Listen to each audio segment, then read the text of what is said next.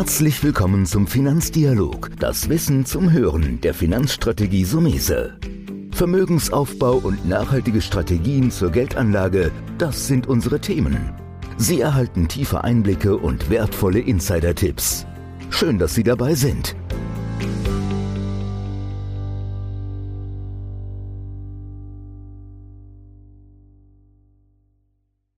Wasserstoff.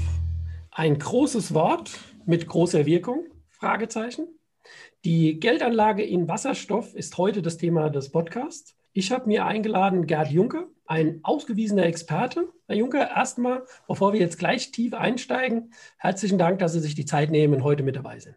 Also Mese, ich danke Ihnen für die Einladung. Das mache ich natürlich sehr gerne. Beim Thema Wasserstoff habe ich so eine Zeitreise und denke ans Jahr 2000 zurück. Da werden Sie uns bestimmt noch was dazu sagen, weil ich habe das auf Ihrer Website ja auch gesehen.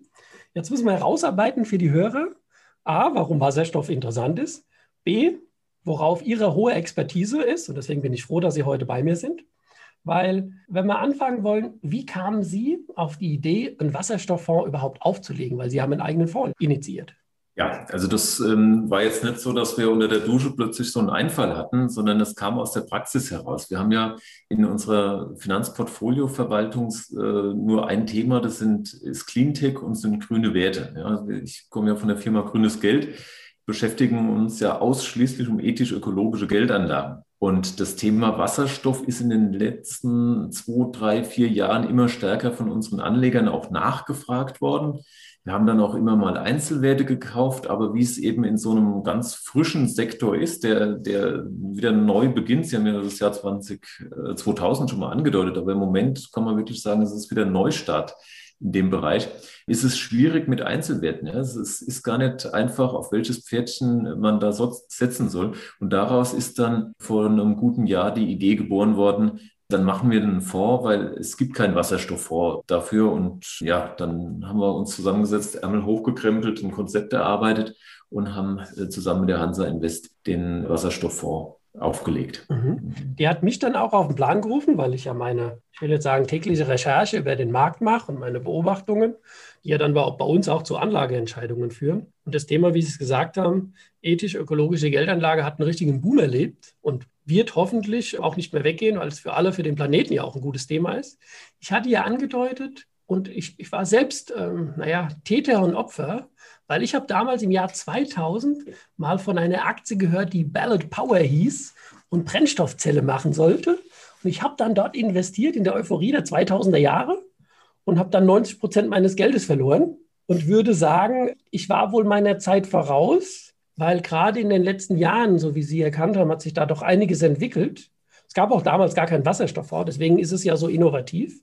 Sie haben schon ein bisschen angedeutet. Sie haben die Nachfrage gesehen und die, die sehe ich auch, dass sie da ist, einen Wasserstofffonds zu machen. Aber jetzt muss man ein bisschen tiefer reingehen. Wenn Sie jetzt sagen, okay, wie definieren Sie die Aktien, die in den Wasserstofffonds reingehen? Wo finden Sie die her? Ja? Gerade um nicht diesen Einzeltitelrisiko, das ich damals, naja, äh, mal falsch gemacht habe. Richtig. Also äh, zunächst muss man mal erkennen, wo das äh, Thema Wasserstoff jetzt wieder herkommt. Also es, Wasserstoff ist ja schon seit Jahrzehnten ein Faszinosum insofern, als ja, wenn, wenn statt Auspuffabgasen äh, nur noch Wasser aus dem Auspuff kommt oder nur noch sauberes Wasser aus dem Kamin kommt, das ist ja schon mal eine faszinierende Idee. Und äh, das war auch das Treibende in den 2000er Jahren, wo man gesagt hat, ja toll, da können wir doch ein Umweltthema super lösen mit dem Wasserstoff. Er hat auch einen sehr hohen Energiegehalt, also hat schon super Vorteile.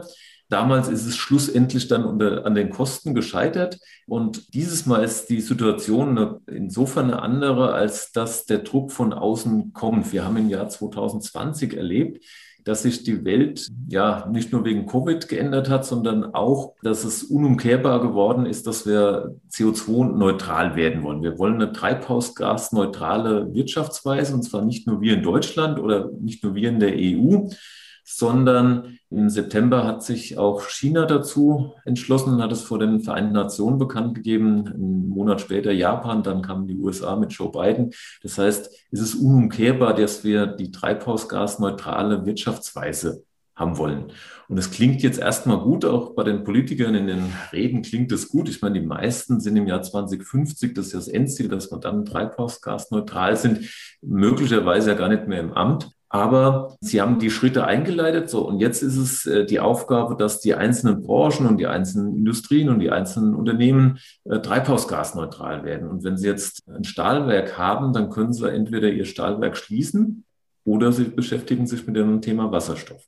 Und genauso ist es in der Flugindustrie, beim Schwerlastverkehr. Es gibt viele Branchen, die können nach heutigem Stand gar nicht anders als mit Wasserstoff das erreichen. Und ja, von daher ist, äh, ist es von außen getrieben, dass das Thema Wasserstoff jetzt eine ganz andere Durchschlagskraft hat wie vor 20 Jahren. Damals war es eine Vision und heute ist es eine Realität, könnte man sagen. Weil, ja, also, mhm. weil dieser technische Wandel, also ich meine, wenn ich heute sehe, was das Internet heute kann, und was vor 20 Jahren Internet bedeutet hat, hat es wohl einfach, brauchen Technologien manchmal wohl auch ihre Zeit. Und in dem Fall das Bewusstsein, was Sie von Politikern ja sehen. Richtig, also es, äh, das Bewusstsein ist halt jetzt äh, gewachsen und ich würde sagen, als erstes kam das Bewusstsein, wir wollen klimaneutral wirtschaften. Ich meine, das, das kann man gar nicht groß genug sich vorstellen, dass äh, sich Industrienationen komplett freiwillig in dem Sinne, ganz freiwillig ist es ja nicht, weil der Klimawandel ist ja unser Problem, aber diesen großen, gewaltigen Umbau der Industrie und der Gesellschaft, das kann man nicht hoch genug einschätzen und erst eine Folge davon ist, dass, ja, dass rund ein Viertel, rund ein Drittel Drittel in Zukunft äh, des Energieverbrauchs über Wasserstoff laufen muss. Also zumindest nach jetzigem Stand gibt es da keine andere Lösung dafür. Ja. Jetzt haben wir natürlich so ein bisschen allgemeiner den besprochen. Jetzt ist es natürlich so, auch für unsere Hörer da draußen im Podcast, gibt ja immer zwei Arten des Anlegens. Das eine ist diese Einzeltitel. Da habe ich mir die blutige Nase geholt. Ja, aber das ist ja noch so, das kann man ja trotzdem machen ich bin der Verfechter, denke ich, wie Sie auch, der sagt, eine Investmentlösung, eine Vorlesung ist besser. Vielleicht könnten Sie da noch mal ein bisschen in die Tiefe reingehen, zu sagen, wie Sie Ihren Fonds konzipieren. Also ich nehme an, Sie gucken weltweit. Gehen Sie in die Produktion, gehen Sie in Zulieferer. Vielleicht beschreiben Sie mal so ein bisschen die Anlagephilosophie des mhm. GEG Wasserstofffonds. Genau, also es ist grundsätzlich ein weltweiter Aktienfonds. So 30 bis 40 Titel sind dort drinnen. Die kommen aus unserer Datenbank heraus. Also wir sammeln äh, in den letzten Jahren die Informationen darüber. Wir haben aus dem kompletten Anlageuniversum im Moment so 120, 130 Titel identifiziert, in die der Fonds investieren könnte. Und die kommen dann wirklich aus der, aus der Breite, aus der ganzen äh, Kette des, des Wasserstoffs. Also da geht es um die Wasserstofferzeugung auf der einen Seite, es geht um den Transport von Wasserstoff, es geht um die Umwandlung von Wasserstoff wieder in elektrische Energie Brennstoffzelle ist da das Stichwort dazu. Es geht aber auch um erneuerbare Energien, weil nur mit erneuerbaren Energien können Sie ja grünen Wasserstoff erzeugen, also sauberen Wasserstoff auch erzeugen. Das ist ja auch ein, wichtiger Punkt. Es geht um Gaseanbieter, die braucht man unbedingt. Also es ist schon breit aufgestellt. Und inhaltlich ist es so, dass der Fonds zweigeteilt ist. In einem Teil, das sind die Pure Player, also das heißt, die sind Unternehmen, die sich ausschließlich um Wasserstoff kümmern. Und es gibt die Blended Player, das sind äh, große Konzerne, die auch in anderen Bereichen Umsätze und Gewinne erzielen, die aber für die Wasserstoffwirtschaft eben äh, sehr wichtig sind. Ich habe es eben angedeutet, Gase, da denkt man natürlich gleich an Linde, Industriegase-Spezialist. Die sind Weltmarktführer für Wasserstoff haben aber auch noch andere Gase die im Angebot. Und so ist der Fonds auch aufgeteilt. Die Hälfte, die Pure Player, das ist, wenn man eine Analogie zu einer Fußballmannschaft ziehen will, das ist der Sturm. Dort werden wir langfristig die höchsten Wachstumsraten sehen. Aber sie werden nicht Weltmeister nur mit einem guten Sturm. Sie brauchen auch ein Mittelfeld, sie brauchen auch eine Abwehr. Das sind dann die Blended Player, die im Wasserstoffbereich wichtig sind, aber eben nicht ausschließlich Wasserstoff als Geschäftsfeld haben. Ich meine, da gibt es natürlich jetzt auch, wenn man sich so die einzelnen Unternehmen anguckt, ähm, ich glaube jetzt Black Power äh, hat sich ja massiv explodiert im Kurs. Und es ist natürlich immer die Frage, steht man am Anfang der Kursentwicklung oder haben wir jetzt erstmal wieder einen Rückschlag zu erwarten? Weil eins ist klar, ich sehe das wie Sie. Das Thema ist, das Thema bleibt, da werden auch Unternehmen weiter wachsen.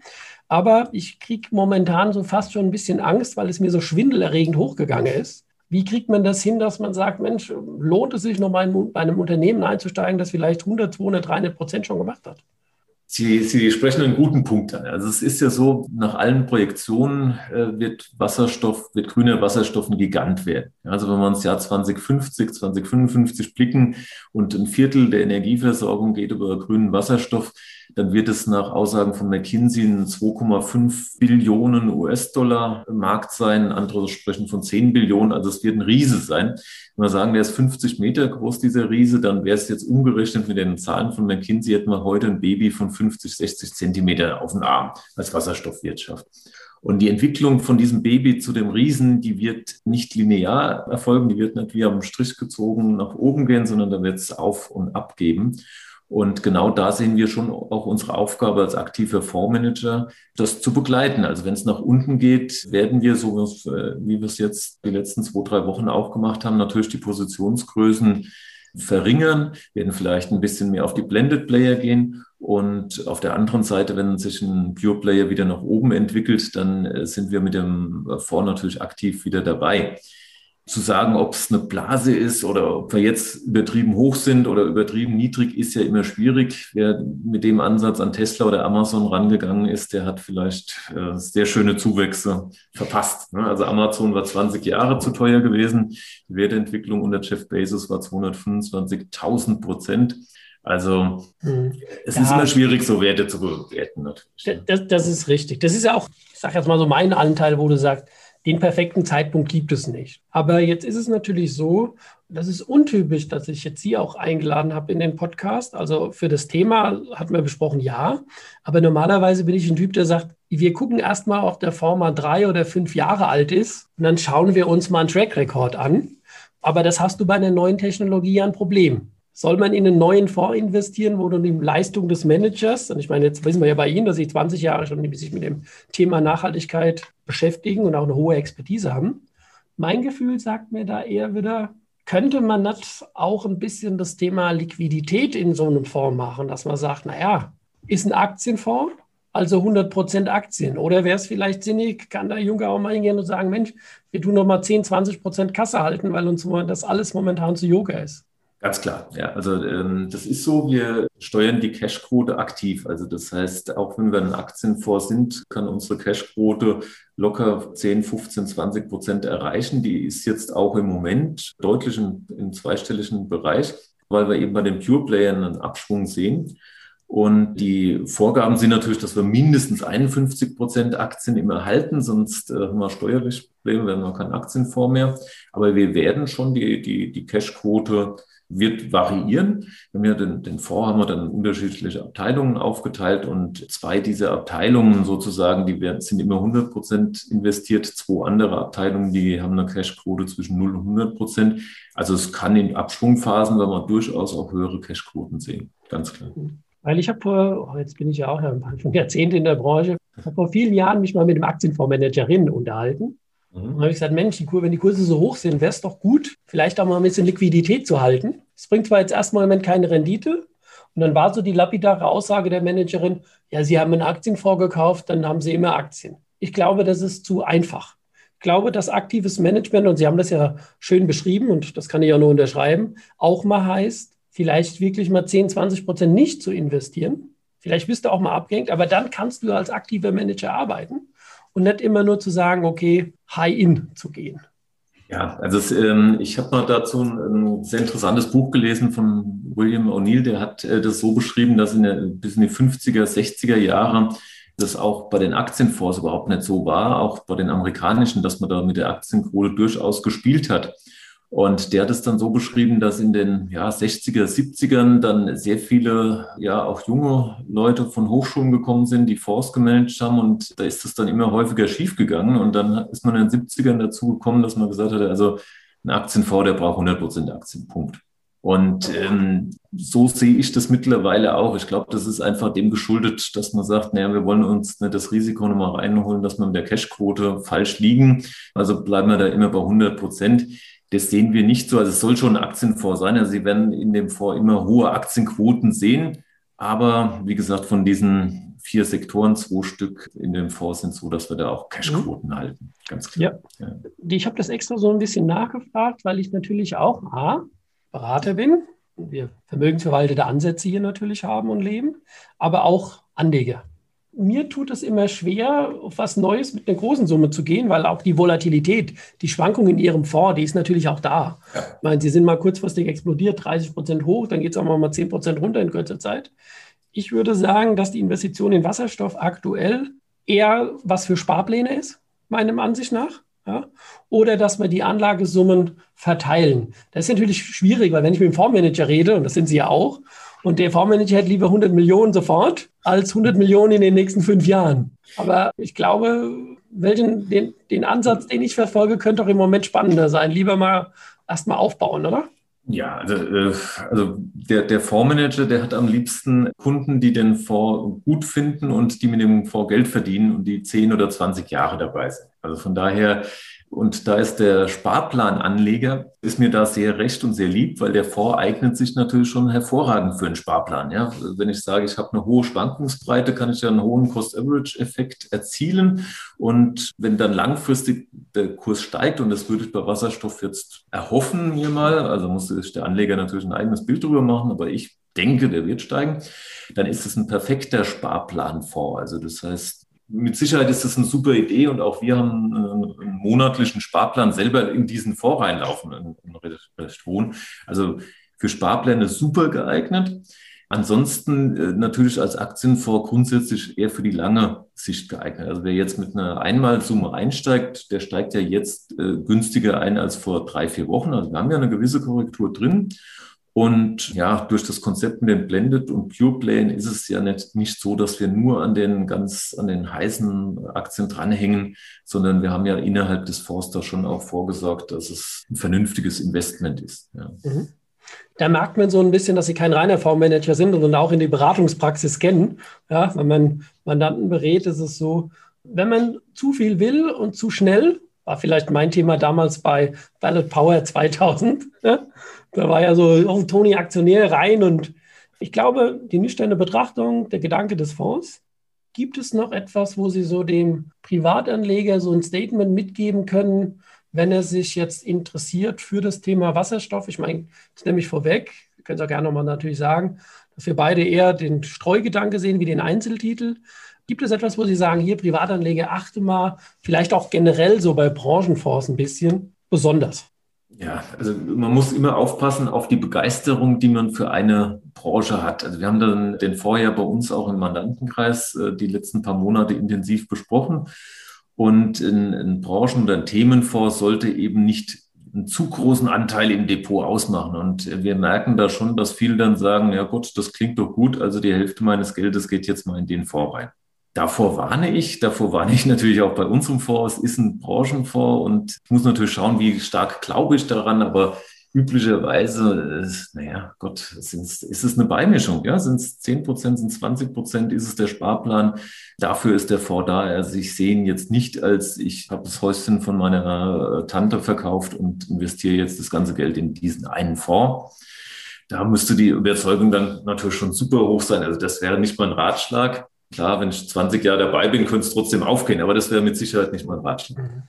Mhm. Ja, aber das ist doch ein super Fazit, wo man auch sagen muss. Ich denke, das lässt sich übertragen auf jeden einzelnen Aktientitel. Also wenn du zu viel in einem Wert hast und der läuft, bist du der König, aber wir schnell wissen, dass ein Einzeltitel sich auch drehen kann. Ähm, nee, das ist Fall. doch ein perfektes Fazit. Streugedanke, wie immer.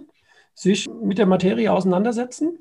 Deswegen an der Stelle erstmal oder auch vielen Dank, dass ihr heute mhm. dabei war mit einem interessanten Thema, das noch ein Investmentpflänzchen ist, aber ich glaube auch, da würde ich Ihre Vision teilen, dass da noch einiges Potenzial an Marktmacht reinkommt. Die McKinsey-Zahlen werden wir hoffentlich beide noch erleben. So, mal gucken.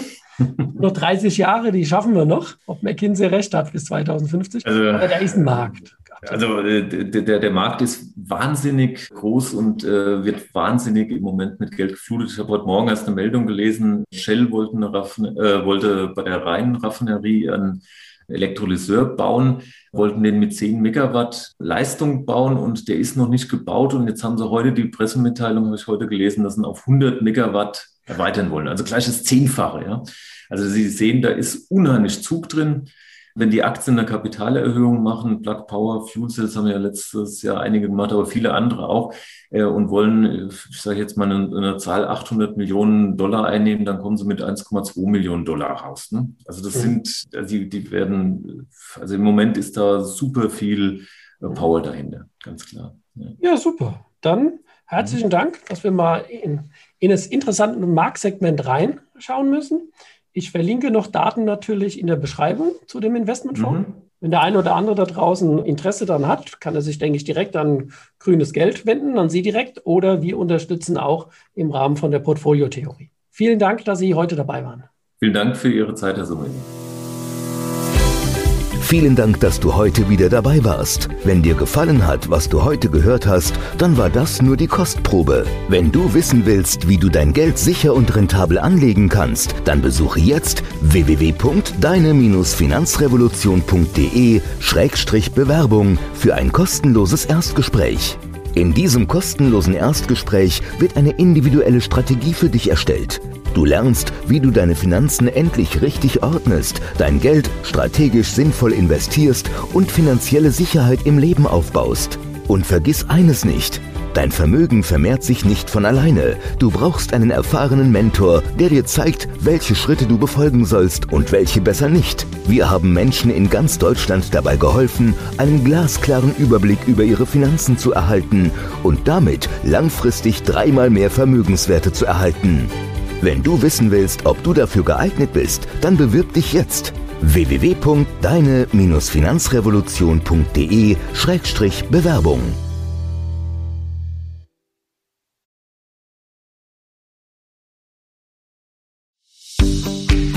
Das war der Finanzdialog, das Wissen zum Hören der Finanzstrategie Sumese. Natürlich ist dieser Podcast keine Anlageempfehlung, denn jede Anlageentscheidung muss individuell getroffen werden. Idealerweise ist sie Teil einer ganzheitlichen Strategie, die exakt zu Ihnen passt. Dazu müssten wir uns persönlich kennenlernen. Besuchen Sie uns auf sumese.de